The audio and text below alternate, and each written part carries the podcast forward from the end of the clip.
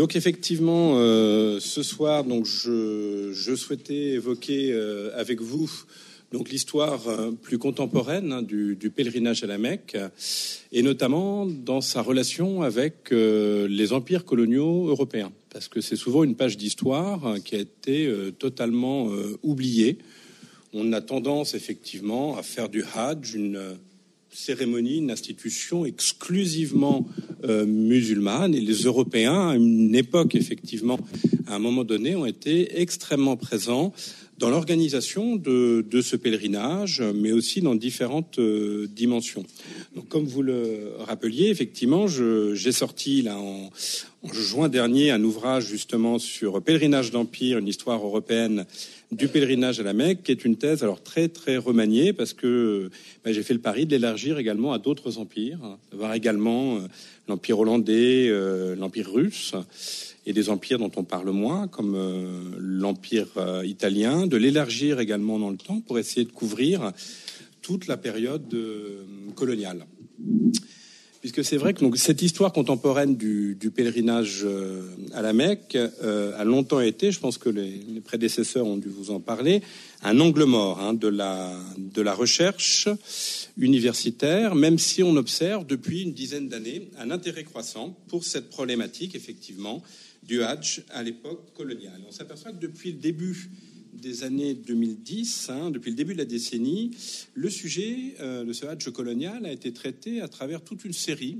euh, de publications, généralement en langue anglaise, qui concernent soit euh, des aires régionales bien délimitées, hein, le pèlerinage à l'époque coloniale du sous-continent indien ou de l'Indonésie, ou alors effectivement qui concernent des empires spécifiquement, l'empire russe ou l'empire britannique. Donc on le voit, le, le Hajj est très souvent traité à l'intérieur d'un seul espace, qu'il soit régional ou impérial. Ce qui peut sembler un petit peu curieux, parce que quand on parle du pèlerinage à la Mecque, on a en tête ce flux incessant de pèlerins. Le pèlerin, par définition, c'est celui qui traverse les frontières, qui méconnaît les frontières.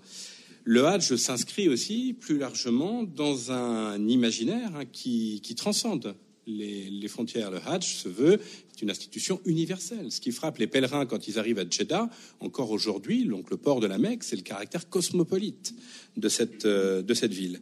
Donc ce choix euh, historiographique hein, est euh, d'autant plus curieux que, comme l'a montré l'historien des empires, Pierre Singaravelou, euh, les empires coloniaux ont comme caractéristique généralement d'interagir les uns sur les autres, de s'observer, de se copier mutuellement ce qui est effectivement le cas quand on étudie l'objet du pèlerinage euh, à la Mecque. Alors, ça pose effectivement un problème de type historiographique. Comment écrire une histoire européenne du pèlerinage à la Mecque? C'est à mon avis, alors c'est mon point de vue, écrire ce type d'histoire serait écrire une histoire où euh, les pratiques coloniales ne seraient pas juxtaposées comme on voit parfois dans les colloques ou dans des ouvrages collectifs euh, consacrés aux politiques musulmanes. Vous allez avoir un chapitre sur la politique hollandaise du Hajj, un chapitre sur la politique britannique. L'enjeu est, à mon avis, d'essayer de voir, c'est ce que je vais essayer de vous montrer dans la première partie, comment on peut essayer de faire une histoire commune du Hajj aux différents empires, en essayant d'examiner quelles sont fondamentalement les raisons qui ont poussé des empires euh, européens à intervenir dans cette manifestation, dans ce rite fondamental de euh, l'islam. Dans un deuxième temps, j'aimerais montrer, après avoir montré un petit peu cette histoire commune, comment ces, politiques du pèlerinage qui ont été mises en place par les différents empires sont également le résultat euh, de connexions spatiales et d'interactions entre ces empires, alors qu'elles soient politiques, qu'elles soient sociales, euh, qu'elles soient sanitaires. On a l'impression finalement que le pèlerinage à la Mecque est un grand puzzle dont il s'agirait de, rassembler les morceaux épars. Donc avoir une approche peut-être aussi plus dynamique et voir comment effectivement euh, bah, les pèlerins méconnaissent ces frontières d'empire et comment les empires euh, eux-mêmes ou travaillent ensemble ou sont parfois dans des positions de rivalité ou d'imitation. Enfin, un autre euh, constat, quand on regarde un petit peu l'historiographie du, Hajj à l'époque coloniale, c'est qu'on s'aperçoit que souvent la part, euh, la part belle est faite aux empires qui ont envoyé euh, le plus de pèlerins. Donc, bien entendu, l'Empire britannique, l'Empire hollandais, c'est qu'aujourd'hui toujours l'Indonésie est le premier pays fournisseur hein, de pèlerins, ou également l'Empire russe. Et on a tendance à oublier d'autres empires, d'autres puissances musulmanes, comme on, comme on disait à cette époque, alors plus éphémères. Par exemple, l'Empire d'Autriche-Hongrie. Oubliez que l'Empire d'Autriche-Hongrie a effectivement pendant euh, plus de 30 ans euh, administré euh, une puissance, la Bosnie-Herzégovine, avec de nombreux musulmans, et a été amené à organiser le pèlerinage à la Mecque. On oublie généralement aussi l'Empire italien. L'Empire italien, alors il est effectivement très court, hein, il commence dans les années 1880, il s'arrête 1941, mais l'Empire italien est un empire musulman en grande partie. Même en Éthiopie, vous avez une importante minorité musulmane. C'est parlé également lors de l'Empire espagnol. Et plus curieusement, c'est parlé aussi de l'Empire français, qui très curieusement a été très peu euh, traité à ce jour, a été longtemps négligé. Euh, souvent limité d'ailleurs euh, à la seule Algérie, alors que paradoxalement l'organisation du pèlerinage français a peut-être été la plus poussée. La France a peut-être été de tous les empires le plus interventionniste en matière d'organisation du pèlerinage à la Mecque. Et c'est aussi probablement l'empire où la politique du pèlerinage a été la plus longue et la plus durable dans le temps. Et donc c'est ce dernier point, après avoir vu effectivement comment les différents empires euh, interagissent un petit peu les uns avec les autres, à partir de ce jeu en quelque sorte d'échelle, voir quelle peut être la spécificité du pèlerinage euh, français, qui à mon avis ne peut être saisi que dans la longue durée et toujours en interaction avec les autres empires. Donc première partie, je vous le disais, euh, la première question qu'on est amené à se poser quand on étudie un petit peu, cette, on se penche sur cette curiosité qui est euh, l'intervention euh, poussée de l'Europe dans le pèlerinage à la Mecque. Pourquoi l'Europe s'est-elle intéressée au Hajj? Quelles sont les différentes causes? Elles sont nombreuses qui ont motivé les empires coloniaux européens à prendre une part croissante dans ce pèlerinage. La première raison qui vient à l'esprit, bien entendu, quand on parle de la période coloniale, c'est l'encadrement des populations. L'encadrement des populations devient de plus en plus évident à partir du moment où les empires, où les États européens ont recours à l'armée pour s'étendre sur des territoires euh, musulmans. Donc, pendant toute la première moitié du XIXe siècle, on commence à voir un intérêt pour le Hajj bah, au moment, par exemple, des guerres euh, du Caucase, s'agissant de la Russie, au moment, à partir de 1825, de la guerre de Java avec l'Indonésie. Commencent à être mis en place, à cette époque-là, les premiers passeports? Et puis, ça va concerner également la France, avec la colonisation de l'Algérie en 1830. Alors, la première décennie, le pèlerinage, en quelque sorte, euh, est arrêté. Mais à partir de 1840, au moment notamment où Bugeaud va relancer la guerre contre Abdelkader, voilà maréchal Bugeaud qui va euh, organiser euh, des déplacements à la Mecque pendant euh, près de six ans pour les différentes élites musulmanes à cette époque-là. Et le passeport fait son apparition en, 1900, en 1846 à cette époque-là pour justement encadrer les déplacements. Mais alors qu'en est-il des Britanniques? Les Britanniques, euh, notamment en Inde, sont euh, assez interventionnistes, sont assez interventionnistes quand on voit un peu les archives de la Compagnie britannique des Indes orientales, donc dans la première moitié du 19e, au moment justement où les Britanniques euh, s'étendent à l'intérieur de l'Inde et dans l'ouest de l'Inde. Et on voit par exemple hein, dans les archives notamment des États princiers, des agents de la Compagnie britannique des Indes orientales qui vont déconseiller euh, au un certain nombre de princes musulmans de partir en pèlerinage. Donc, vous voyez, une intervention modérée et qui va cesser en 1857, hein, au moment de la révolte des Sipais, qui est un événement fondateur dans l'impérialisme britannique euh, des Indes, puisque c'est vraiment, alors les Britanniques l'appellent une mutinerie, en Inde on appelle ça la grande révolte, mais les causes qui ont été identifiées de cette révolte à cette époque-là étaient des causes religieuses. Et donc euh, on estime que le pouvoir colonial est allé trop loin dans l'ingérence dans les rites religieux, qu'ils soient hindous ou musulmans. Et donc à partir de 1857, la politique officielle des Britanniques va être de dire nous n'intervenons plus dans les affaires du pèlerinage, ou plus exactement, de manière plus subtile, on fait savoir aux musulmans euh, de l'Empire, que les Britanniques vont courtiser de plus en plus, que l'on n'intervient pas. Et c'est une attitude, cette attitude affichée de non-intervention, qui va guider toute l'attitude britannique jusqu'à la Grande Guerre. Donc, encadrement colonial des déplacements, avec l'exception britannique. L'autre raison, qui se situe donc dans le prolongement naturel de cet encadrement des déplacements, c'est la protection diplomatique croissante des pèlerins. Effectivement, à partir du moment où on autorise les sujets musulmans des empires à quitter les euh, empires, il faut qu'ils soient assurés de pouvoir bénéficier d'une protection diplomatique, notamment dans le grand port de la région, qui est le port de Jeddah. Donc c'est des raisons commerciales, mais ce sont aussi des raisons liées euh, au pèlerinage qui vont inciter les, États européens à ouvrir des consulats à Jeddah qui vont être les premiers consulats de la mer Rouge.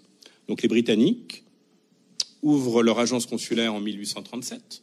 Les Britanniques ayant ouvert une agence consulaire, les Français se sentent obligés d'ouvrir une agence consulaire à Jeddah euh, deux ans plus tard, en 1839. Suit ensuite les Pays-Bas, en 1872, euh, la Russie. En 1891, alors que jusqu'ici ses intérêts étaient confiés à la France, et puis enfin l'Italie. En 1914.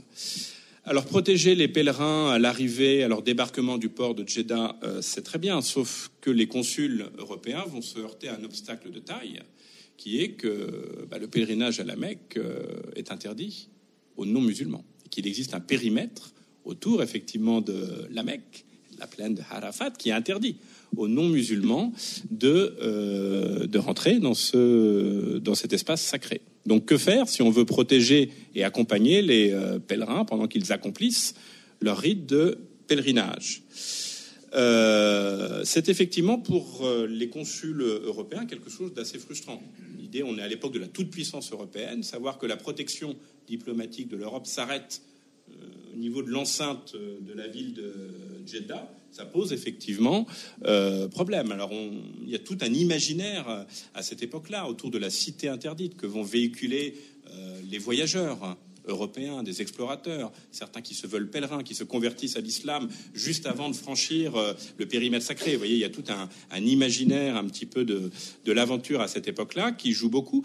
Mais voilà, mais très concrètement, techniquement, que faire effectivement pour accompagner, garantir aux pèlerins un suivi administratif et sanitaire?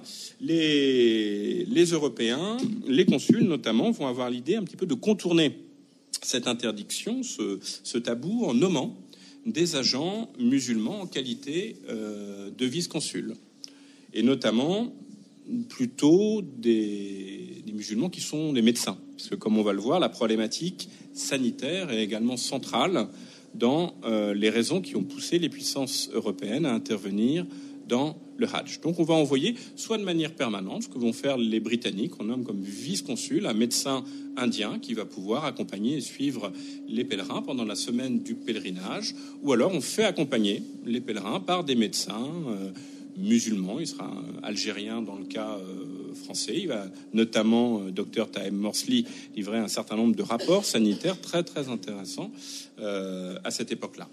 Donc l'aspect sanitaire va devenir un élément effectivement euh, central. Pourquoi? Parce qu'effectivement, euh, à cette époque-là, se développe hein, tout au long du 19e siècle, du fait de l'accroissement, euh, du désenclavement du monde, de l'accroissement moyen de, de, communication, les risques pandémiques, que ce soit aussi bien la peste ou le choléra, qui existent à l'état endémique, notamment dans le delta du Nil ou dans le delta du Gange.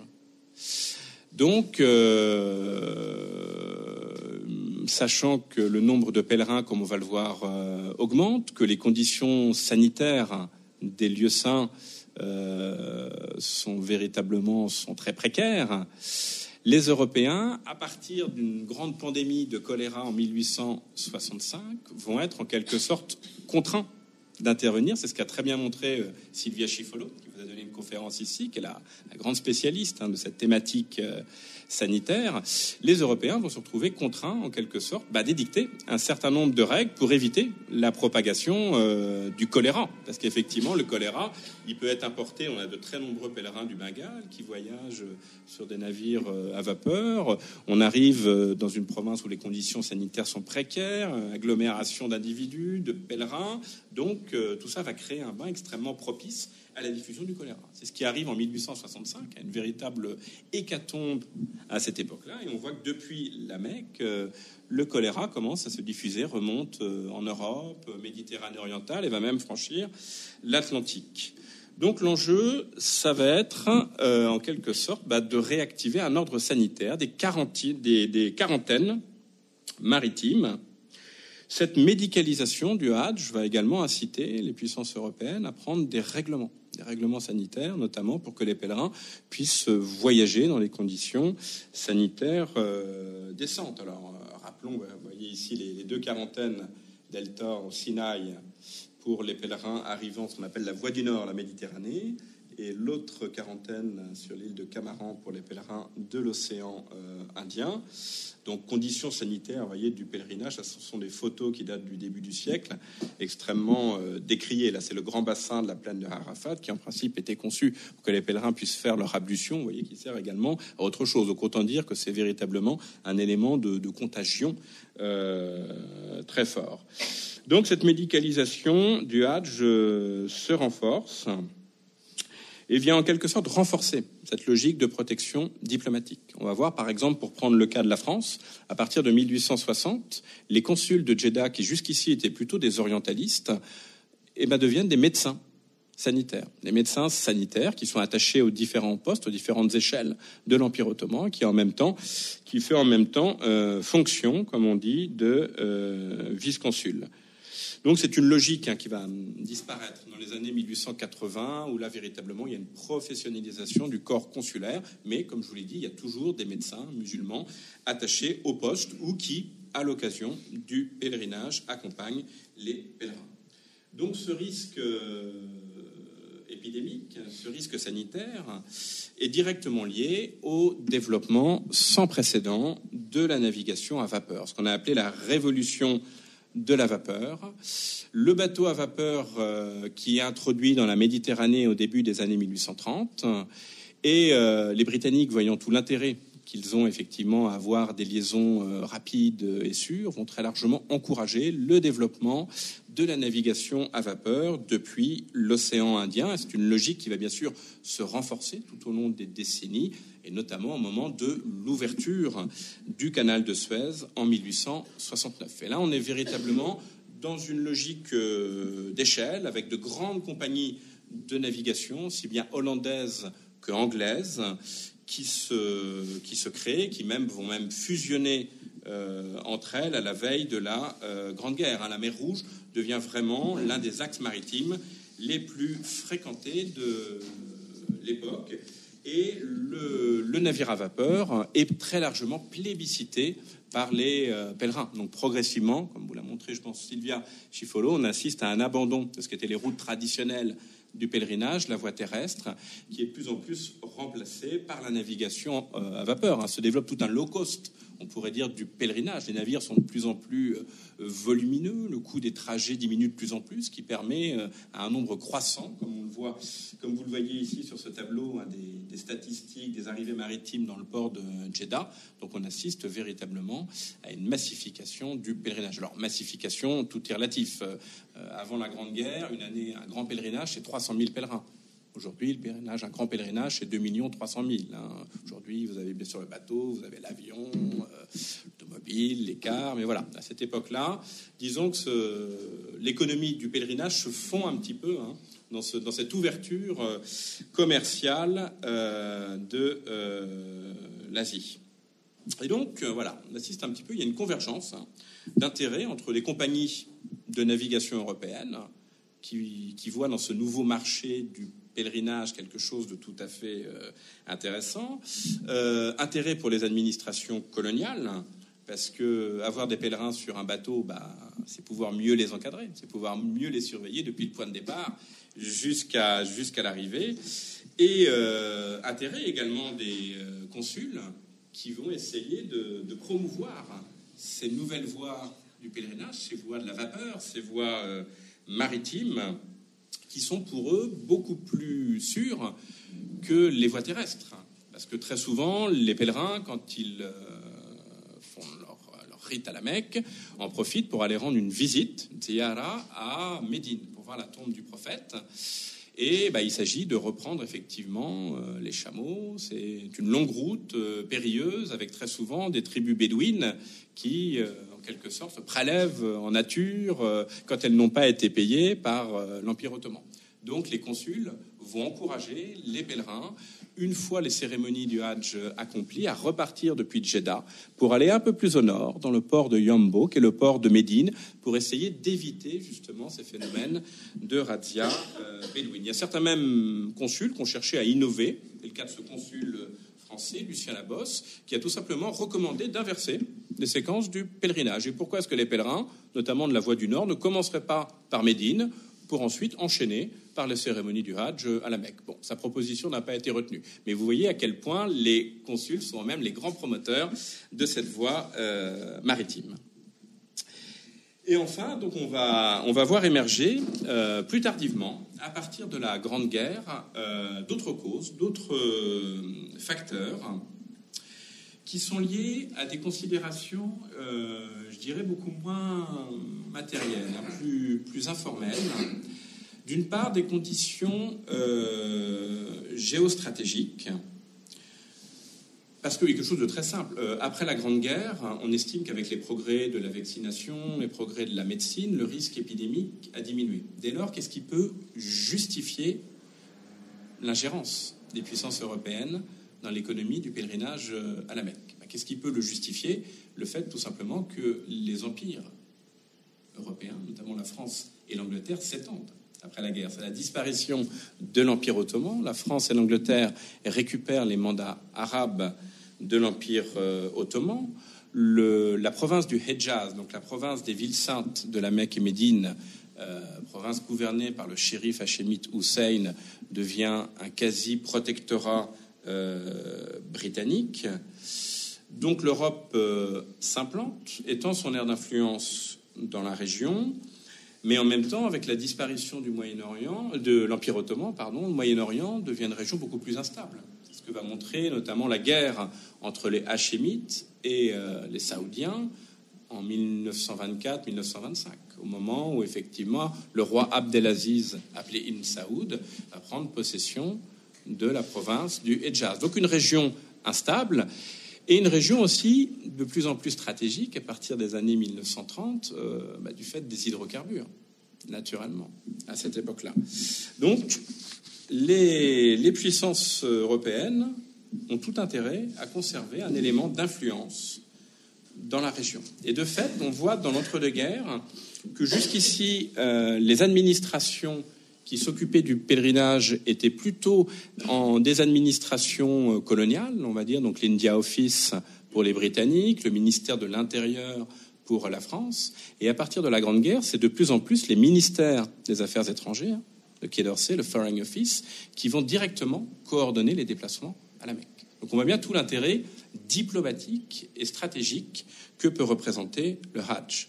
Et puis j'ai envie de dire plus, plus symboliquement aussi, avec la disparition de l'Empire ottoman, c'est aussi la disparition de l'institution califale à cette époque-là. Donc sous le coup du, kémalisme, euh, c'est la fin du califat. Le calife ottoman était le protecteur, le serviteur des villes saintes et le protecteur du pèlerinage euh, à la Mecque. Vous vous souvenez du chemin de fer du Hejaz que le sultan Abdulhamid II avait favorisé, notamment en encourageant un financement qui soit exclusivement musulman. Avec la fin du califat, euh, c'est la fin aussi de cette autorité euh, symbolique et fédératrice. Et alors, on est en droit de se demander si les empires européens ne se sentent pas en quelque sorte investis d'une nouvelle forme de responsabilité à l'égard des pèlerins.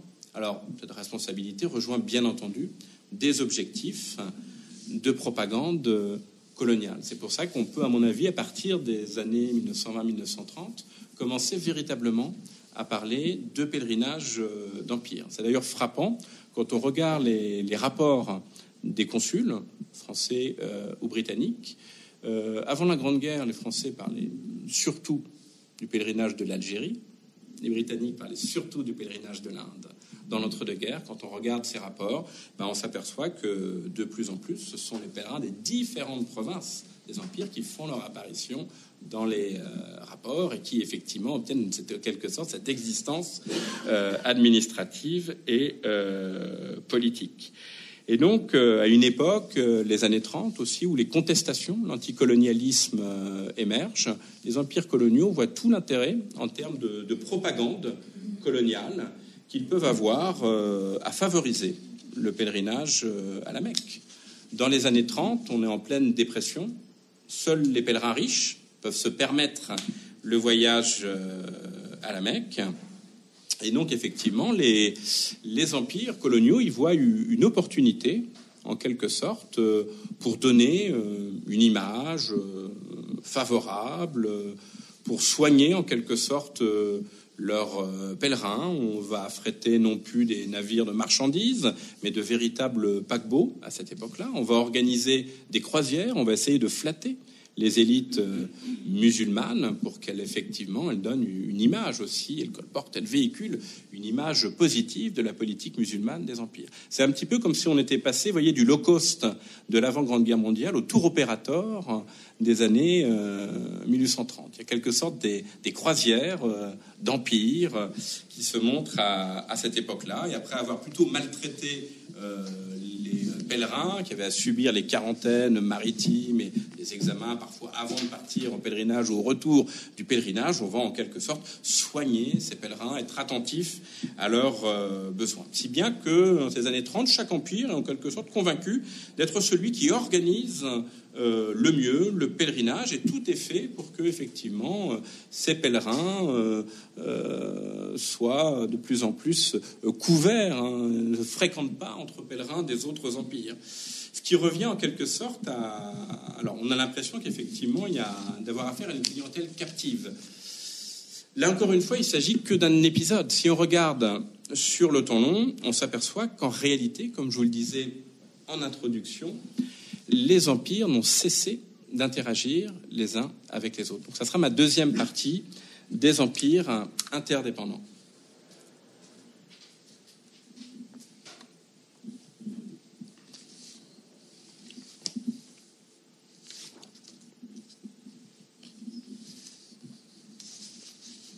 Il y a effectivement un, effet de source, comme on dit, pour les historiens. Quand on lit parfois les euh, archives, on a l'impression, bah, les archives françaises, qu'on ne parle que du pèlerinage français, les archives britanniques, les rapports des consuls, qu'on ne parle effectivement que de l'Empire euh, euh, britannique. Là, il faut être effectivement assez, méfiant parce que la réalité, une nouvelle fois, du pèlerinage est tout autre. Je vais vous prendre effectivement trois exemples précis. Le premier, il est spatial. Le second, il est lié au consul de Jeddah des réseaux euh, consulaires. Et le troisième exemple, c'est la question tout à fait stratégique des hôtelleries des pèlerins à la Mecque. Donc, premier exemple, des espaces impériaux connectés, où je vais euh, examiner ce qu'on appelait la voie de mer, mais aussi la voie de terre.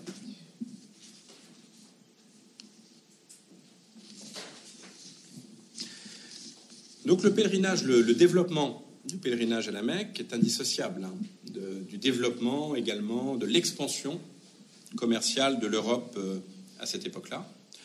Les ports euh, se développent, notamment les ports euh, en eau profonde.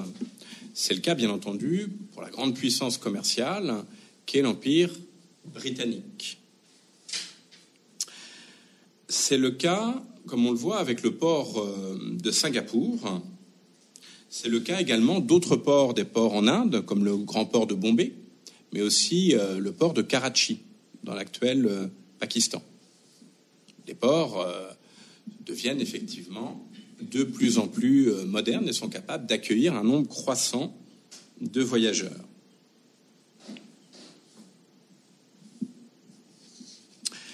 Comme je vous l'ai dit dans la première partie, euh, 19e siècle, les Britanniques ont fait le choix d'un interventionnisme minimum. Ils ne souhaitent pas effectivement que cette ingérence soit en quelque sorte euh, mal vécue par les musulmans de leur empire.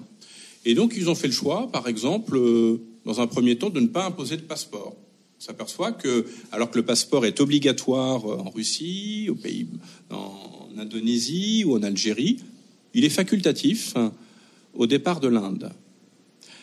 Donc à partir du moment où vous avez des conditions administratives qui sont très peu contraignantes, à partir du moment où vous avez des ports qui sont modernes, avec de nombreux navires, des liaisons fréquentes avec Jeddah et la mer Rouge, vous pensez bien que ça va créer un appel d'air pour les différents pèlerins, y compris des autres empires. C'est ce qu'on voit par exemple avec le port donc, euh, de Singapour. On va voir de très nombreux pèlerins indonésiens, on les appelait les Javanais à cette époque, chercher à s'embarquer depuis Singapour pour justement essayer de contourner toute la réglementation imposée par l'administration coloniale euh, hollandaise. Je vous ai dit également que la Russie, très tôt, était intervenue, avait imposé euh, un passeport. Et ben on voit à cette époque, dans la deuxième moitié du XIXe siècle aussi, de nombreux pèlerins d'Asie centrale. On sait que la Russie s'étend progressivement à ce qui va être effectivement le Turkménistan à cette époque, mais on voit de nombreux sujets musulmans russes ne pas hésiter à passer euh, par l'Afghanistan pour aller rejoindre directement les ports de l'Empire des Indes. Donc il y a un appel d'air contre lequel, effectivement, euh, il faut essayer de trouver des solutions. Donc, pour prendre le cas euh, du pèlerinage malais et euh, indonésien, la question est d'autant plus complexe que très souvent, les pèlerins malais et les pèlerins indonésiens peuvent voyager sur les mêmes navires. Donc là, l'affaire va se régler de façon plutôt euh, consensuelle entre les autorités britanniques d'Inde et les autorités hollandaises d'Indonésie. Et donc, on va procéder à une harmonisation, euh, notamment de la réglementation. Et euh, les Britanniques, notamment et le gouverneur dans ce qu'on appelle l'établissement des détroits, va adopter une réglementation plus contraignante qui impose euh, notamment bah, l'usage du passeport, l'obligation de détenir un billet d'aller et retour pour essayer de s'adapter en quelque sorte à la réglementation hollandaise. En revanche, l'affaire est plus délicate plus conflictuel entre la Grande-Bretagne et la Russie, puisque dans cette moitié, cette euh, deuxième moitié du 19e siècle, on assiste à ce qu'on appelle, vous savez, le grand jeu, disait à cette époque-là, c'est-à-dire une rivalité d'influence entre la Russie et les Britanniques en Asie centrale. Alors que ce soit en Perse, que ce soit en Afghanistan à cette époque-là. Donc pour les Russes, effectivement, ça pose un problème en termes de tutelle euh, coloniale, de voir autant de pèlerins d'Asie centrale euh, franchir les frontières pour aller effectivement dans les ports euh, britanniques. Les Britanniques ne disent rien, bien entendu. Ils y voient un élément d'influence considérable en Asie centrale. Donc cet appel d'air, cette, je cette non-intervention britannique profite directement aux euh, Britanniques. Donc que vont essayer de faire les, Russes? Ils vont essayer de créer de toutes pièces une espèce de route impériale du pèlerinage en détournant, comme vous le voyez ici, notamment par le biais euh, des chemins de fer, les pèlerins d'Asie centrale pour les inciter à aller s'embarquer en mer Noire. Et on va voir le port d'Odessa qui va devenir effectivement un hub à cette époque du pèlerinage russe. Donc on va créer en quelque sorte une route euh, officielle. C'est l'époque aussi où après la guerre de Crimée se développe hein, toute une marine marchande russe qu'il s'agit euh, de promouvoir. Et donc de façon un peu euh, autoritaire, hein, on va en, quelque sorte pousser, inviter très largement les pèlerins à prendre un billet de chemin de fer et après aller s'embarquer directement depuis la mer Noire. Donc c'est une opération qui va être un, échec, hein, parce que on va essayer d'accorder une concession à un entrepreneur qui va s'avérer un peu véreux, et puis effectivement euh, parcourir, vous voyez, 3, 5, 10 000 kilomètres en, en chemin de fer, euh, alors qu'il existe déjà des routes euh, via l'Afghanistan. Il y a assez peu de pèlerins qui finalement vont plébisciter ce type d'organisation. Donc c'est un échec qui incitera euh, notamment, entre autres raisons, bien entendu, euh, l'URSS, après, à interdire effectivement le pèlerinage à la Mecque à partir des années 1930. Dans un premier temps, effectivement, euh, les soviétiques voyaient tout un intérêt en termes de propagande à favoriser le Hajj avant de chercher à l'interdire dans un second temps. Donc vous voyez, tout le problème, les pèlerins méconnaissent les frontières et contraignent en quelque sorte les empires à s'adapter alors je dirais de façon souple en modifiant leur réglementation, ou alors essayer de mettre en place de toutes pièces de nouvelles routes du euh, pèlerinage. Qu'est-ce qu'il en est euh, du pèlerinage terrestre, de ce qu'on appelle à cette époque la voie de terre? Elle est très présente, bien entendu, dans le pèlerinage d'Afrique subsaharienne. J'ai envie de dire, euh, depuis l'implantation de l'islam en Afrique de l'Ouest jusque dans les années 50-60, où c'est de plus en plus l'avion qui va prendre euh, le pas sur les itinéraires euh, terrestres. Le pèlerinage euh, d'Afrique de l'Ouest est un pèlerinage qui est assez spécifique hein, parce que vous voyez un peu l'immensité des distances à parcourir. Donc c'est un pèlerinage qui est extrêmement long et qui est souvent entrecoupé de haltes, notamment économique. Et donc, beaucoup de pèlerins, ce qu'on appelle à cette époque des takrouris, c'est l'empire du takrour des pèlerins d'Afrique de l'Ouest, décident d'entreprendre le pèlerinage, mais le pèlerinage, il faut le financer. Et donc, ils vont euh, s'arrêter, par exemple, euh, dans les champs euh, de coton qui commencent à être mis en place dans le Soudan anglo-égyptien pour se constituer un capital. On va rester un an, deux ans, et une fois qu'on aura ce capital, entreprendre le pèlerinage aux villes saintes de l'islam. Donc, vous voyez, c'est une, une, logique qui satisfait tout à fait les autorités britanniques, parce qu'ils peuvent ainsi disposer euh, de main-d'œuvre pour euh, développer euh, les champs de coton. Ce sont des flux qui vont profiter au port vous ici, j'ai entouré en rouge de Souakin, et puis aussi à la place, au port qui va être construit, euh, a commencé à être construit sous le métallique, qui va être renforcé après par les Britanniques, de Port-Soudan, où les Britanniques vont créer une station euh, quarantenaire pour justement euh, faire un certain nombre d'examens médicaux avant le franchissement de la mer Rouge. Sauf que créer une quarantaine à Port-Soudan, c'est créer effectivement des contraintes pour les pèlerins. Les pèlerins ont souvent peur de ces quarantaines où ils sont immobilisés pour une durée qui, peut être extrêmement longue, où souvent ils sont obligés d'acheter euh, des denrées à des prix euh, excessifs, où ils ne sont pas toujours bien traités. Donc il y a souvent une logique qui est d'essayer de contourner ces quarantaines maritimes. Et c'est ce que vont précisément essayer de faire euh, les pèlerins d'Afrique de l'Ouest, notamment dans les années 30, en essayant de descendre un petit peu plus au sud, notamment dans l'Érythrée, qui à cette époque-là est une colonie italienne. Et comme l'Italie euh, fasciste souhaite développer cette province qui est très pauvre, elle accueille effectivement à bras ouverts cette main-d'œuvre euh, économique. Donc ça pose, voyez, un problème en termes de contrôle des déplacements et en termes d'encadrement sanitaire. Et donc, au début des années 1930, ben, on va voir autour d'une table la France, euh, euh, les Français, les Britanniques et les Italiens essayer de trouver euh, des solutions. Et vous vous en doutez, les Italiens traînent un petit peu des pieds puisqu'ils profitent directement de ces flux de pèlerins. Donc, essayer de trouver des solutions communes pour résoudre en quelque sorte ces euh, questions. Ces solutions communes, on ne les trouve pas uniquement, je dirais, euh, en matière de déplacement des pèlerins. On les trouve également au point d'arrivée, c'est-à-dire au sein des réseaux consulaires de Jeddah. Les consuls européens de Jeddah, c'est vraiment la cheville ouvrière du pèlerinage, des politiques européenne du pèlerinage. Simplement, à la différence d'autres échelles de l'Empire ottoman, revenir au XIXe siècle, euh, les consuls européens de Jeddah sont un petit peu condamnés à vivre ensemble. Parce que généralement, la plupart du temps, ils ne sont pas musulmans. Donc, ils ne peuvent pas franchir le périmètre euh, interdit. Donc ils sont en quelque sorte cantonnés dans ce qu'on appelle le quartier des consuls, qui se situe à l'époque, il a aujourd'hui été détruit, même si il reste encore une, bonne partie hein, de, la, vieille ville de Jeddah, le Balad, hein, qui est au, patrimoine mondial de l'UNESCO. Le quartier des consuls, lui, a été détruit. Et on voit que les consuls, effectivement, sont cantonnés hein, tout à fait au nord de euh, la ville.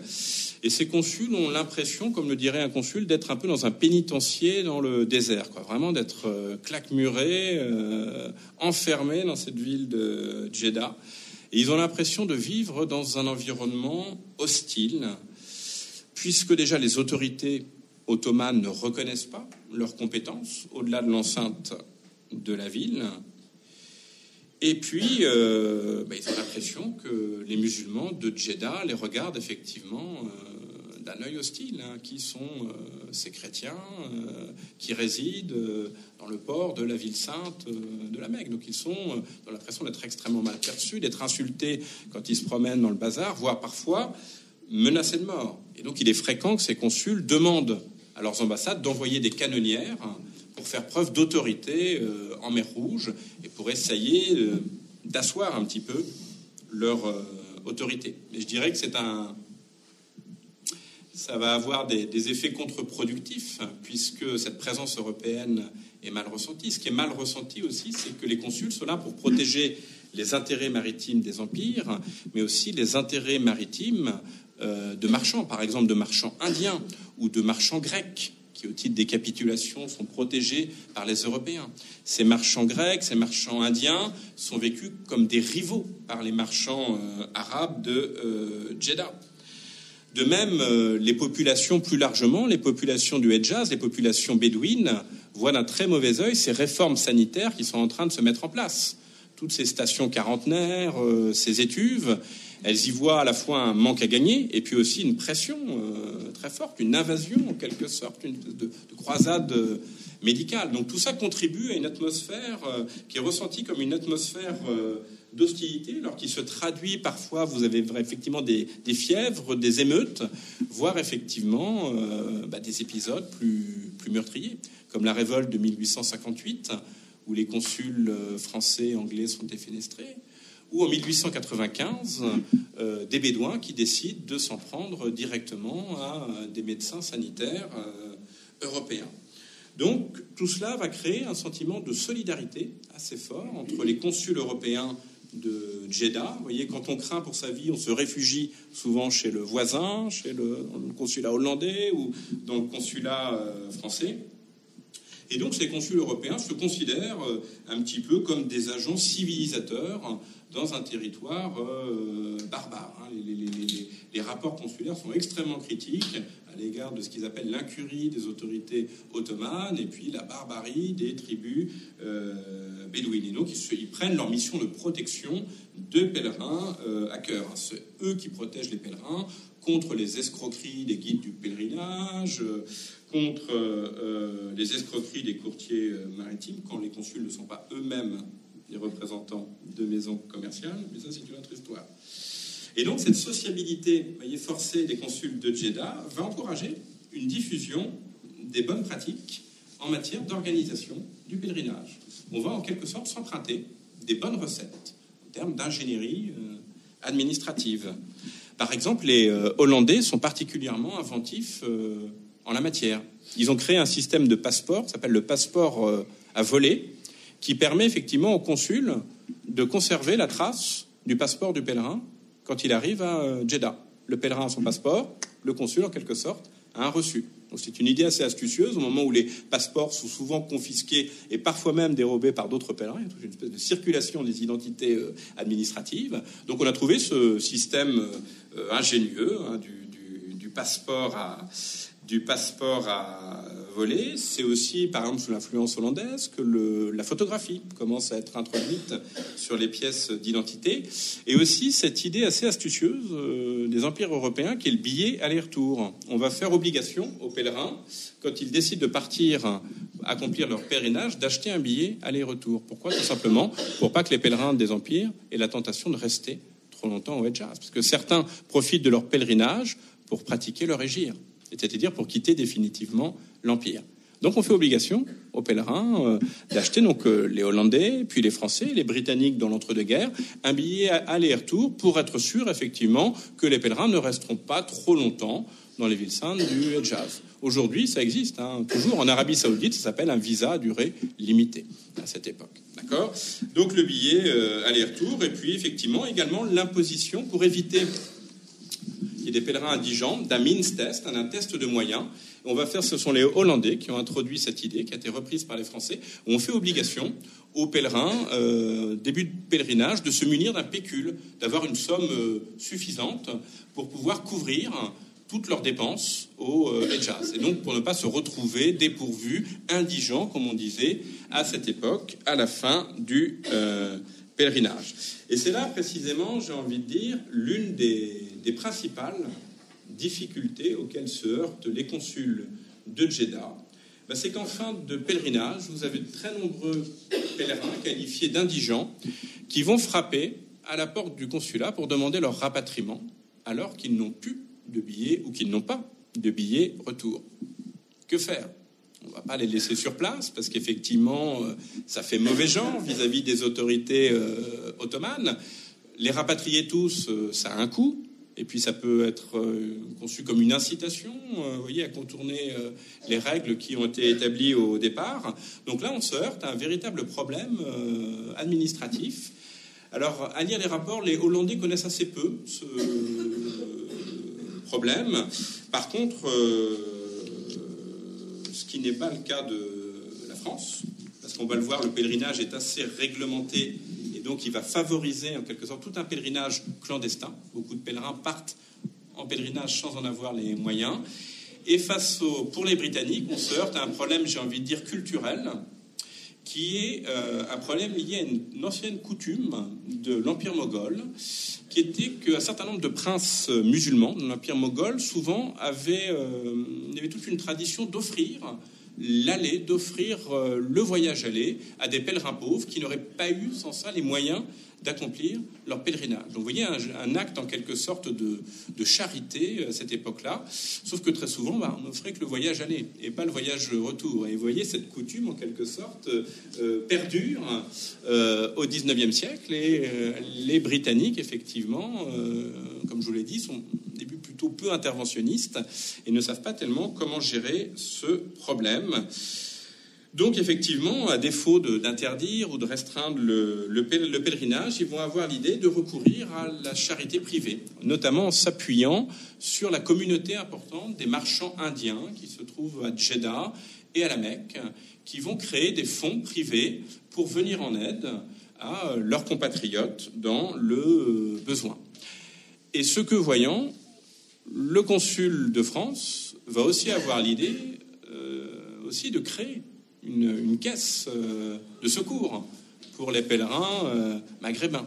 Il va essayer de s'appuyer notamment sur des marchands euh, algériens du Hejaz, mais l'affaire tourne court.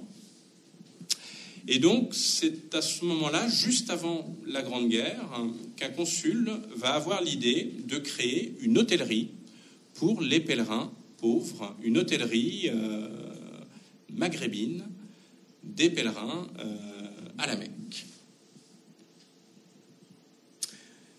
Donc c'est le dernier point, les logiques mimétiques, les convois officiels de la France pendant la Grande Guerre et la question des hôtelleries. Donc les empires, on les a vus euh, tour opérateur, voilà maintenant des empires qui veulent effectivement héberger euh, les pèlerins pauvres. Cette question des hôtelleries va devenir un enjeu symbolique pendant la Grande Guerre au moment où éclate la révolte arabe de 1916. La révolte, vous savez, du shérif Hussein, qui a été très largement encouragée par les Britanniques et euh, qui va être soutenue par les Alliés. Alors, euh, cette révolte arabe donc, de juin 1916, euh, elle prend un petit peu les Alliés par surprise. Elle intervient un mois après l'accord secret Sykes-Picot, par lequel, vous le savez, la France et la Grande-Bretagne euh, se sont partagés par anticipation euh, le Proche-Orient Et donc la France revendique une zone d'influence au Liban et en Syrie. Par conséquent, pour les Français, soutenir la révolte arabe, c'est l'occasion déjà de poser un premier pied dans la péninsule. Le seul problème, c'est que les Britanniques, qui sont toujours très réticents quand il s'agit de pèlerinage à la Mecque, euh, ne souhaitent pas un soutien armé massif. Ils ne souhaitent pas déplaire notamment aux musulmans indiens qui se sont euh, montrés plutôt euh, loyaux en ce début de guerre, là où le cher ou l'islam, l'autorité religieuse de l'Empire ottoman, avait appelé sur pression des Allemands au djihad. Donc il ne faut surtout pas montrer que les empires sont trop présents militairement. Il faut surtout montrer que l'intervention alliée va respecter euh, l'islam. Et donc la réouverture du Hajj, qui intervient cette année-là en octobre 1916, intervient à point nommé pour montrer justement, pour que les alliés puissent montrer tout l'intérêt qu'ils prêtent à cette manifestation religieuse.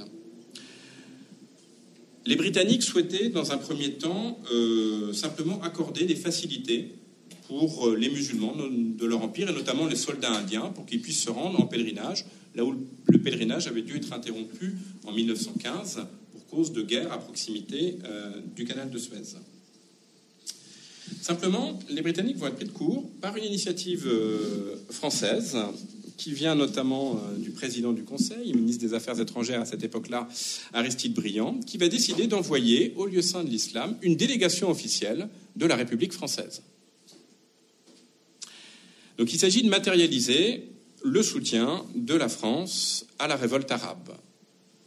Il y a une mission diplomatique qui va être présidée par Sikadour Ben Gabrit, qui est le, chef du protocole du sultan du Maroc. Il va y avoir également une mission militaire. Et pour essayer d'habiller en quelque sorte euh, cette initiative, on va reprendre ce projet d'hôtellerie à la Mecque. On va dire que cette mission politique a pour objectif premier d'acquérir une hôtellerie à la Mecque pour héberger les pèlerins indigents.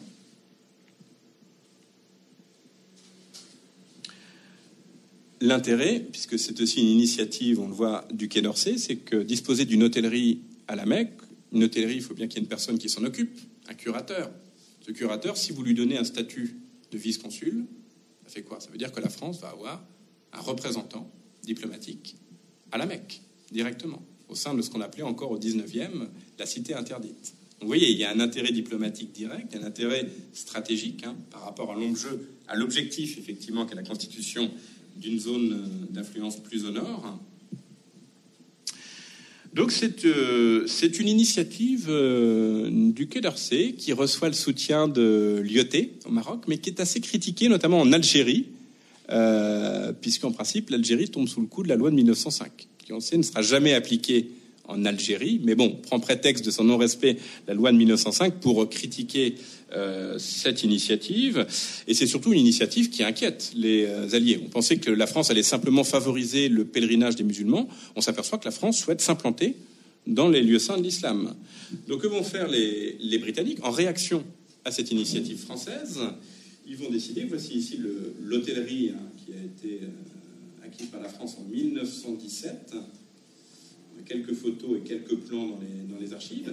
Donc que vont faire les, les Britanniques? Bah, Ils vont essayer l'année suivante, en 1917, de noyer cette initiative française sous un déluge de, pèlerins originaires de l'Empire euh, britannique. Et donc on va encourager très largement les soldats musulmans d'Inde, mais aussi les soldats du Soudan, comme vous voyez euh, ici, à faire euh, leur pèlerinage.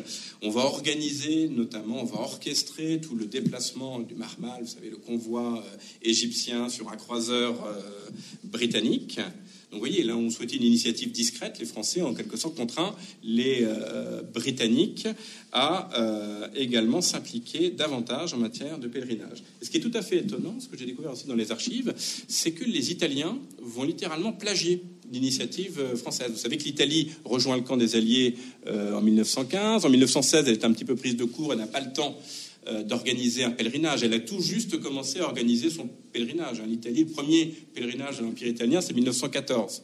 C'est le pèlerinage des Tripolitains. À la dernière minute, on a copié, on a pris quelques bonnes idées aux Français, aux Hollandais et aux, et aux Britanniques. Donc, euh, les Italiens ont encore assez peu d'expérience en la matière. Par contre, en 1917, ils décident d'organiser une délégation euh, officielle, composée d'Érythréens, de Somaliens, de pèlerins originaires donc de Tripolitaine et de Cyrénaïque, l'actuelle Libye, qui vont acheter une hôtellerie et qui va être gérée exactement sur le même modèle que l'hôtellerie française, à travers une société des Habous, avec les biens de Mamorte, hein, qui est établie à Tripoli, comme l'hôtellerie des Maghrébins est directement gérée par une société des Habous, des villes saintes, qui se trouve à la mosquée euh, d'Alger.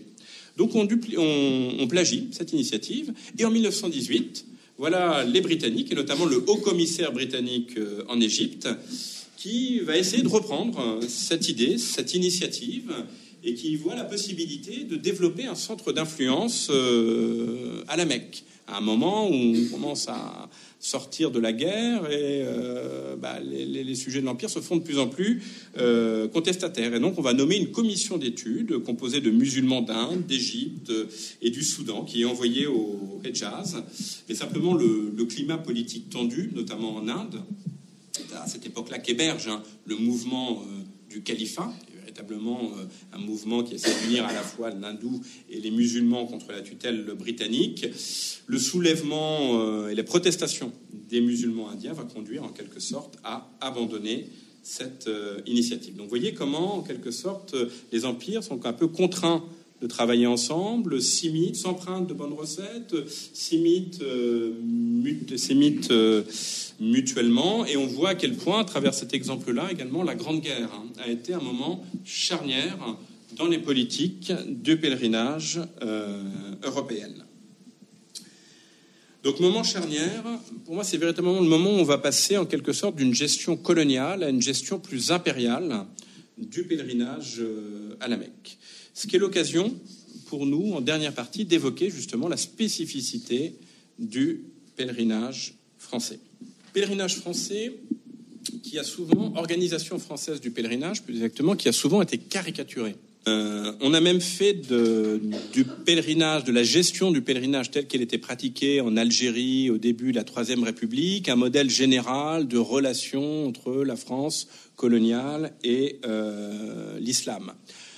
Quand vous lisez les archives des, autres pays, des autres empires, ils ont l'impression que la France n'intervient pas en matière de pèlerinage, qu'elle ne fait qu'interdire le pèlerinage, ou quand elle intervient, le pèlerinage est extrêmement euh, réglementé. En gros, qu'il y a une forme d'hostilité euh, de la France à l'égard euh, du pèlerinage.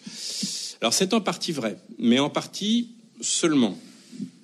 C'est vrai qu'au début, de la Troisième République, donc au moment où une autorité civile s'implante euh, en Algérie, prennent la suite des autorités militaires. Au début de la Troisième République, euh, à la fois le ministère de l'Intérieur et le gouverneur général de l'Algérie ont souvent été amenés à interdire le départ euh, à la Mecque. Pour des raisons qui officiellement étaient des raisons sanitaires, puisque la peste et surtout le choléra étaient présents comme je vous l'ai dit, dans les, lieux saints à cette époque-là, que les médecins sanitaires français sont très influents dans les instances internationales comme euh, à Paris. On voit aussi que bah, certaines années où le pèlerinage, vous voyez, euh, est déclaré euh, net, donc il n'y a pas de risque épidémique, le pèlerinage est quand même interdit.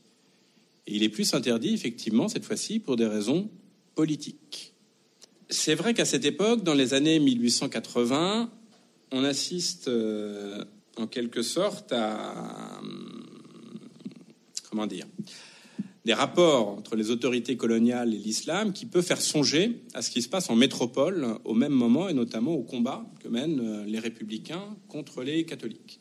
C'est assez frappant de voir que le pèlerinage à la Mecque est interprété en termes catholiques, que le sultan, que le sultan calife ottoman est appelé pape de l'islam. On va accorder une influence démesurée aux confréries soufis. C'est que l'islam nord-africain est beaucoup un islam confrérie. Et très souvent, dans les archives, à la place du mot confrérie, on va trouver le terme de congrégation. Et on a l'impression que ces confréries jouent un petit peu le même rôle qu'un certain nombre de congrégations euh, catholiques. Donc le pèlerinage est en quelque sorte une institution transnationale et que pour les pèlerins, pèleriner, c'est d'abord aller euh, prêter allégeance au pape de l'islam, qui est alors tantôt le shérif de la Mecque, tantôt le sultan euh, d'Istanbul. Donc vous voyez, il y a une certaine méfiance, il y a une interprétation très politique du pèlerinage à la Mecque. Et puis c'est la troisième République, marquée par le positivisme, le rationalisme, le pèlerinage, c'est une école de fanatisme. On craint que le pèlerin ne revienne fanatisé des villes saintes et qu'il n'incite euh, à la révolte. Hein. Vous voyez ce parallèle entre parfois le contagion sanitaire et le, religieux, hein, un caractère assez pathologique, une interprétation pathologique de l'islam et de la religion en règle euh, générale. Simplement, alors c'est une période euh, effectivement assez restrictive hein, qui s'étend entre les années 1880 et la décennie 1910. Mais c'est une période où va commencer à se fixer un cadre général, notamment un cadre institutionnel du pèlerinage euh, français à la Mecque, qui va être maintenu jusqu'aux indépendances, qui va perdurer jusqu'aux indépendances. Alors, quelles sont les caractéristiques, justement? Quelle est un petit peu l'architecture de ce pèlerinage français? C'est euh, une présence, bien entendu, forte hein, de la puissance publique avant les années 1880, presque envie de dire que les déplacements des pèlerins sont très souvent laissés à l'initiative privée. Le pèlerin achète euh, son billet auprès des représentants des compagnies qui sont présentes et on estime, en Algérie comme en métropole, que la puissance publique n'a pas à interférer dans euh, les forces du marché. Euh, simplement, bah, on s'aperçoit que en la matière, les compagnies françaises, notamment les compagnies marseillaises, ne peuvent pas rivaliser avec les grandes compagnies anglaises, euh, hollandaises, voire allemandes. Et euh, bah, les pèlerins algériens euh, peuvent s'embarquer souvent à bord de navires britanniques ou allemands, des tarifs préférentiels.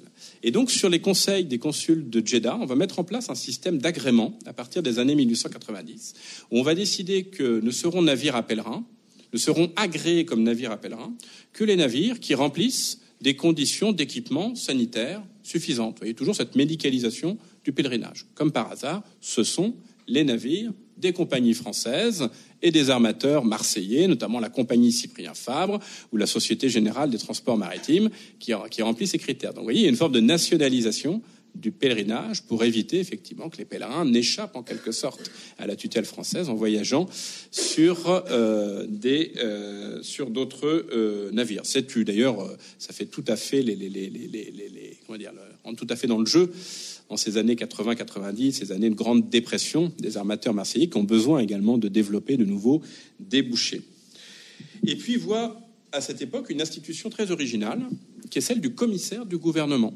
C'est-à-dire que les pèlerins vont être accompagnés par un, agent français qui, dans un premier temps, est un médecin, un médecin de colonisation euh, qui fait office de médecin de bord, qui est là pour faire respecter la réglementation sanitaire et qui, au début euh, du XXe siècle, va devenir un administrateur colonial. Donc, systématiquement, les pèlerins vont avoir euh, un administrateur pour les accompagner jusqu'à Jeddah. Un petit peu comme ces caravanes de pèlerinage. Vous savez qu'il y avait un, un Amir al-Hajj, un chef du pèlerinage, un chef de caravane. Eh bien, on, va voir des administrateurs euh, coloniaux voyager destination de Jeddah et encadrer les pèlerins. Donc, les administrateurs avec également un pouvoir euh, disciplinaire. L'obligation de veiller au bon règlement, à la bonne application des, règles, des règlements, mais on fait respecter l'ordre. Et puis aussi, l'administrateur qui est le représentant, il est commissaire du gouvernement, donc représentant du gouverneur euh, général. Donc c'est vraiment l'empire hein, qui euh, accompagne les euh, pèlerins dans ces navires à pèlerins. Donc il y a un modèle type du commissaire du gouvernement qui est Paul Gillotte, qui a laissé un, un rapport tout à fait étonnant parce que c'est un album photo que j'ai découvert un peu par hasard dans les archives d'Aix-en-Provence sous une fausse cote. Et donc on a décidé avec le consul de Jeddah à cette époque, Louis Blind, d'organiser une exposition, parce que ces photos n'avaient jamais été montrées, elles sont de très bonne qualité, une centaine de photographies des pèlerins, de photographies de Jeddah. Et ces photos sont accompagnées effectivement bah, du rapport de l'administrateur, parce que chaque administrateur, à la fin de sa, de sa mission, va rédiger un rapport très abondant, qui est une véritable mine d'informations pour les historiens, qui est extrêmement précis sur la description des vies simples comportements des euh, pèlerins. Donc on a édité ce, texte en, 2016 aux presses universitaires de, Provence avec le, le CEFAS, alors pour montrer effectivement ces, photographies qui sont tout à fait saisissantes, mais aussi parce qu'on a affaire véritablement à un administrateur colonial chimiquement pur. C'est un véritable bonheur, il faut le lire au deuxième degré, que de lire euh, euh, ce, Paul, ce Paul Gilotte, qui est vraiment marqué par le, le positivisme de cette époque. Il pense que le pèlerinage à la Mecque va disparaître, parce que sous l'effet du développement du progrès technique et de la navigation à vapeur, le pèlerinage à la Mecque va perdre de son mystère et donc va être relayé effectivement dans les, dans les oubliettes. C'est un administrateur qui est très anglophobe, comme souvent les administrateurs coloniaux euh, à cette époque-là, qui est très très imbu de la mission civilisatrice, de la supériorité de, de l'Occident sur l'islam euh, barbare. Donc en tant que tel, c'est un rapport qui est très très représentatif hein, de la mentalité de la mentalité coloniale de, de, de cette époque-là. Donc chaque année, on a droit à un, voire deux, trois rapports de commissaires du euh, gouvernement, et j'ai envie de dire ce jusqu'à l'indépendance de l'Algérie. Donc vous imaginez un petit peu tout ce continuum d'informations qu'on a pour traiter le pèlerinage français. C'est d'autant plus curieux qu'il n'ait pas été traité jusqu'ici. Et puis voilà, donc encadrement physique et puis naturellement un encadrement réglementaire avec un, règlement permanent du pèlerinage qui va être pris en 1894 par euh, Jules Cambon. Alors quand on lit, c'est un règlement très restrictif, parce qu'il fait, euh, très restrictif aussi bien pour les pèlerins que pour les armateurs, hein, parce qu'on va détailler de façon très fine quels doivent être les équipements sanitaires l'alimentation, la composition même des, repas des pèlerins, et on va imposer aux pèlerins euh, une série de, de, de je dirais, de, tout un parcours du combattant administratif et financier. Il faut que le pèlerin bénéficie d'autorisation individuelle, il faut qu'il ait un passeport qui justifie d'une somme suffisante d'un pécule, le fameux Minstest, qui justifie d'avoir payé tous ses impôts, qu'il soit de bonne moralité. Enfin, on a l'impression que tout est fait pour dissuader le pèlerin, alors que l'objectif de ce règlement, qui était pris par Jules Cambon, était justement d'essayer d'instaurer des règles permanentes et de mettre fin à l'arbitraire, où parfois d'une semaine sur l'autre, on pouvait apprendre que le pèlerinage était interdit sous, euh, sur décision du, gouverneur euh, général. Tout se faisait par circulaire. donc l'idée était d'instaurer un cadre réglementaire plus euh, stable. Alors c'est vrai que c'est une logique, vous voyez, quand même malgré tout, très restrictive, hein, qui peut expliquer que bah, le pèlerinage maghrébin euh, plafonne à 5000 pèlerins l'an, les bonnes années, jusqu'à la Grande Guerre. Là, au côté indien, indonésien, on est à 15-20 000 pèlerins en moyenne. C'est une logique euh, restrictive qui est critiquée euh, à la fois par les autres empires, parce qu'ils ont l'impression que la France va donner une mauvaise image de l'Europe, que donc ça va renforcer l'hostilité à l'égard des Européens au Hedjaz. C'est un des mesures qui sont critiquées par les professionnels du pèlerinage au Hedjaz, par les guides du, pèlerinage, qui voient forcément un manque à gagner. l'impression que la France interdit, empêche les, musulmans de partir en, pèlerinage. Et c'est aussi euh, un règlement qui est critiqué, je veux dire, euh, en France, hein, à la fois par les milieux libéraux et par les milieux proches euh, du Quai d'Orsay. Par exemple, les consuls de Jeddah sont plutôt hostiles à cette réglementation parce que voilà, ils estiment que ça donne une très mauvaise image de la France et que ça contribue pas du tout au rayonnement de la France euh, à euh, l'étranger. On voit aussi des élites musulmanes à cette époque-là qui militent pour le rétablissement de la liberté du pèlerinage. Je publie un autre texte, celui d'un officier euh, musulman d'Algérie, Mohamed Ben Sherif, qui à la fin de son récit du pèlerinage milite effectivement pour un assouplissement de la réglementation algérienne du pèlerinage. Et je dirais que tous ces acteurs vont obtenir gain de cause ce régime, en quelque sorte, ce qu'on a appelé le pèlerinage à autorisation. D'une année sur l'autre, le pèlerinage peut être autorisé ou interdit, va être supprimé à la veille de la euh, Grande Guerre. Donc c'est une, gestion euh, restrictive, je ne sais pas si on peut qualifier ça de pèlerinage euh, jacobin, aujourd'hui on dirait islamophobe, du pèlerinage, qui n'aura, voyez, duré finalement qu'une trentaine d'années. Mais on a l'impression que, ça y est, le, modèle français du pèlerinage est définitivement constitué et qu'il est emblématique d'un type de rapport de la France avec l'islam. Donc voyez, on généralise ce qui n'a été effectivement qu'une parenthèse à cette époque-là. Et euh, alors qu'en réalité, si on voit sur le temps long, on s'aperçoit que la France a plutôt privilégié un autre modèle, hein, qui n'est pas du tout un modèle euh, de l'interdiction du pèlerinage, mais qui est plutôt un modèle classique de la protection du pèlerinage et de l'accompagnement des pèlerins. Et ce que va montrer, ce qu'a montré le, pèlerinage euh, de la Grande Guerre, bah, c'est qu'il n'a fait finalement que réactiver je dirais, un mode d'organisation plus ancien qu'on avait vu à l'œuvre, vous vous souvenez, au moment de la conquête de l'Algérie, quand je vous ai parlé des convois organisés par euh, Bugeaud. Il ne s'agissait pas d'interdire, mais au contraire de favoriser le pèlerinage et euh, un type de rapport au pèlerinage bah, qu'on pourrait même presque faire remonter, j'ai envie de dire, jusqu'à l'expédition d'Égypte euh, de Bonaparte en 1798.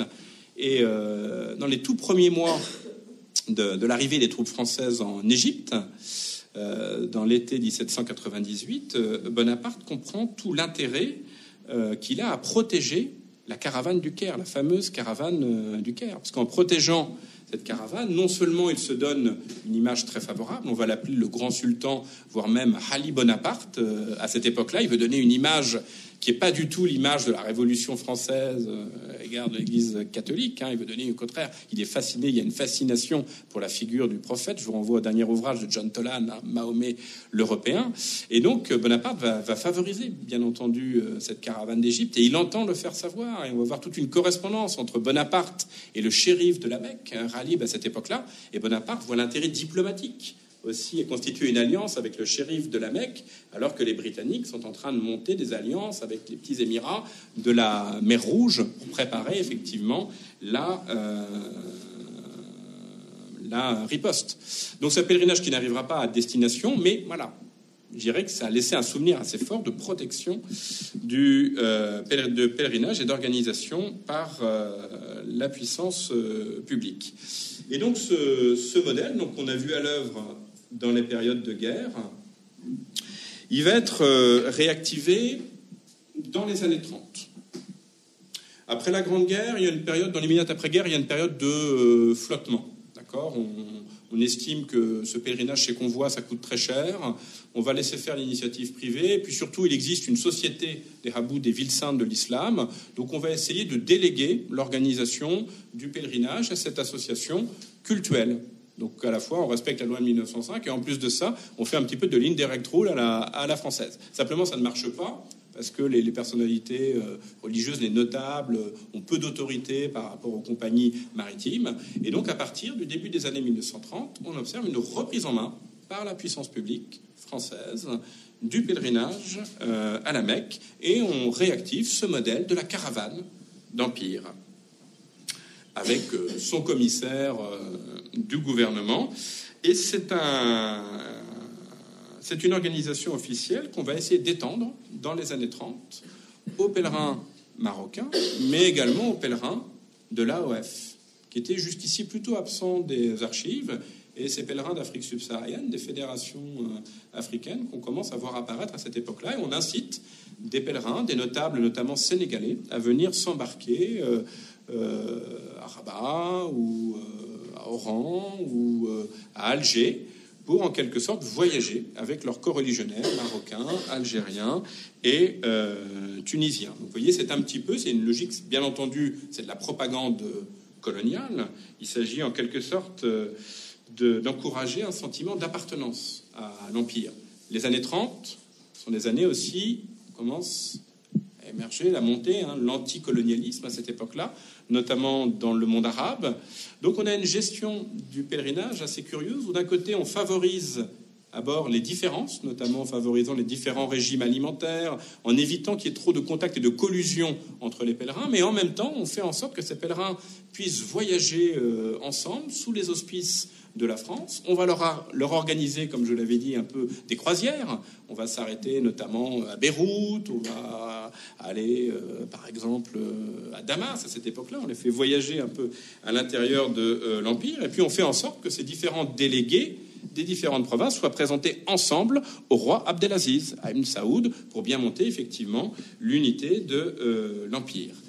Et comme les logiques euh, mimétiques sont toujours euh, à l'œuvre, c'est un modèle, ce modèle du convoi officiel, qui va être copié notamment euh, à partir de 1936 par les Espagnols, plus exactement par les nationalistes, hein, par les franquistes et par Mussolini à cette époque-là. Le premier, donc Franco, pour remercier des soldats de la zone marocaine de combattre aux côtés des nationalistes, et le second, Mussolini, à des fins très clairement de propagande. 1936, fin de la conquête de l'Éthiopie, Diviser pour mieux régner, Mussolini souhaite effectivement favoriser la minorité musulmane d'Éthiopie et plus largement alors que les rapports, vous savez, du fait de la guerre d'Éthiopie se sont considérablement détériorés avec la France et l'Angleterre, montraient que lui, Mussolini, est véritablement l'épée de l'islam, la spada de l'islam, le seul véritable protecteur des musulmans dire que le fascisme est une religion et que euh, le fascisme comprend intrinsèquement beaucoup mieux les autres religions et l'islam que ces libéraux français et britanniques qui ne sont effectivement que des, euh, que des impies. Donc il y a toute une propagande qui est faite de l'Empire euh, italien. On va voir des pèlerins qui sont directement financés par les fascistes, chanter les louanges du Duce à la Mecque. Et le modèle d'organisation qu'on utilise est celui effectivement du convoi organisé avec des commissaires du gouvernement. Ce que les, les Britanniques appellent des propaganda caravane, les caravanes de propagande de euh, l'Italie euh, fasciste. La, Deuxième Guerre mondiale, euh, elle va être marquée par une série d'interruptions dans ces pèlerinages d'empire. Donc côté français, bien entendu, le régime de Vichy ne souhaite pas, depuis l'Algérie, organisé euh, de pèlerinage. Du côté des mandats du Levant, on co-organise avec les Britanniques. Du côté britannique, du fait de la guerre du Pacifique, on va être amené à interrompre le pèlerinage indien à deux reprises. Vous voyez, il n'y a pas cette continuité qu'il pouvait y avoir pendant la Grande Guerre, ce qui va profiter notamment de la propagande égyptienne hein, à, cette époque-là. Mais contre, contre toute attente, la France va réactiver dès l'après-guerre, en 1946, ce modèle du convoi euh, de pèlerinage, notamment dans le cadre euh, bah, de ce nouveau projet qui est euh, l'Union française. Hein, essayer de créer une espèce de fédération impériale. Et donc, on, voit dans le pèlerinage à la Mecque une manifestation unitaire qui permettrait justement de manifester en quelque sorte ce nouveau projet colonial. Et puis, ben, l'après-guerre, 45, c'est l'État-providence. Donc, on va essayer d'avoir une gestion assez sociale du pèlerinage, notamment en faisant en sorte que des pèlerins euh, plus modestes, aussi bien entendu des anciens combattants, se voient attribuer des places pour partir en pèlerinage, puisqu'il y a une logique de quota, et il y a peu de navires, donc on est obligé d'attribuer des places contingentées en essayant officiellement de favoriser des pèlerins modestes. Quand on lit des écrivains comme Kateb Yassine, l'écrivain, euh, célèbre écrivain algérien, qui a publié euh, un contre-récit de pèlerinage en 1949, quand on le lit, il lui dit que ce sont plutôt toujours les mêmes pèlerins qui vont en pèlerinage. Il en croise certains qui ont fait le pèlerinage depuis la douzième fois. En gros, pour lui, c'est les bini oui oui hein, la colonisation, qui systématiquement font le pèlerinage au-delà des objectifs généreux affichés par les autorités euh, coloniales. Mais la particularité aussi des pèlerinages de l'Union française, c'est que jusqu'ici, on avait affaire à un pèlerinage qui était surtout un pèlerinage maghrébin. On souhaite l'étendre à l'ensemble des provinces de euh, l'Empire, euh, que ce soit ben, les provinces de l'océan Indien, Djibouti, les Comores, minorité musulmane euh, de Madagascar aussi, mais aussi aux pèlerins de l'AEF, voire aux pèlerins, effectivement, vous voyez, notamment aux pèlerins tchadiens. Et donc, on va essayer d'organiser à cette époque-là des espèces de pèlerinages, un peu comme on faisait des croisières noires en les années 30 avec Citroën, un pèlerinage en camion par automobile à travers le continent africain, encadré à, chaque fois par un commissaire du euh, gouvernement chargé donc d'accompagner le convoi. Donc, on voit ce type d'organisation de convoi officiel devient, est devenu au fil des ans une espèce d'habitus euh, colonial. Et c'est très étonnant, surprenant de voir que cette organisation française du pèlerinage va se maintenir en quelque sorte, euh, alors même que les autres empires coloniaux disparaissent ou s'amoindrissent. Hein, l'année 40, 47, indépendance de l'Inde, 49, indépendance de l'Indonésie, bah, la France se retrouve quasiment seule à organiser ses pèlerinages coloniaux aux terres d'islam dans les années 50. Euh, Ce qui est d'autant plus curieux, c'est que comme cette organisation par quota, par définition, va créer des insatisfaits, elle va être très critiquée. Et en 1950, l'Assemblée nationale va opter pour la liberté du pèlerinage. Donc on va voir des entrepreneurs privés qui vont effectivement émerger un peu partout, euh, euh, en Afrique au Maghreb. Mais malgré tout, on continue à maintenir des convois officiels pour manifester la présence de la République française dans les lieux saints. Et ce qui est encore plus curieux, c'est qu'en 1956, Donc après la guerre de Suez, au moment où on assiste à la rupture des relations diplomatiques entre l'Arabie saoudite et la France, eh bien la France continue toujours à maintenir un convoi officiel euh, à la Mecque. Donc il n'y a plus de consul, d'ambassadeur, il y a un consul euh, officieux à cette époque-là, mais vous avez toujours une sorte de caravane d'empire qui va être maintenue jusqu'à l'indépendance euh, de l'Algérie à cette époque-là. On envisageait même, au moment où l'Union française passe en communauté française, de créer une hôtellerie de la communauté française pour les pèlerins d'Afrique euh, à cette époque-là. Donc vous voyez, c'est une organisation qui, de fait, va être maintenue jusqu'à l'indépendance algérienne en 1962. Donc vous voyez que la France a bien été la France républicaine et laïque, extrêmement présente dans l'organisation du pèlerinage dans ses différentes dimensions. Donc en, conclusion, pour terminer, alors que retenir de ce, moment colonial euh, du Hajj? Euh, que contrairement à une idée reçue, le, choc colonial, pour reprendre l'expression de Pierre-Jean Luisard, n'a pas été un obstacle au développement du, du Hajj, qu'il a même accompagné, sinon renforcé, sa massification avec l'introduction de nouveaux systèmes de transport de communication. Ce moment colonial du Hajj a également contribué à introduire une certaine rationalité sanitaire, l'obligation du euh, vaccin, rationalité administrative, les passeports, euh, les visas, qui est toujours à l'œuvre. Mais au-delà de ces considérations euh, techniques, euh, au-delà du, rideau de fumée hein, constitué par la propagande coloniale, on est en droit de s'interroger de manière plus, profonde pour savoir si cette période, finalement, n'aurait pas donné naissance à une forme de mémoire partagée du Hajj, à en juger par l'abondance des archives qui sont conservées dans les centres d'archives français, anglais, mais surtout également de l'abondance des récits de pèlerinage publiés par les Européens depuis l'époque moderne, et que je n'ai pas pu aborder ici, mais qui mériteraient très certainement de plus ample développement. On va se demander s'il n'y a pas effectivement une forme de mémoire européenne du pèlerinage à travers tous ces récits hein, qui ont constitué véritablement en narration le pèlerinage euh, à la Mecque. Voilà, je vous remercie de votre attention je suis ouvert à vos, à vos questions.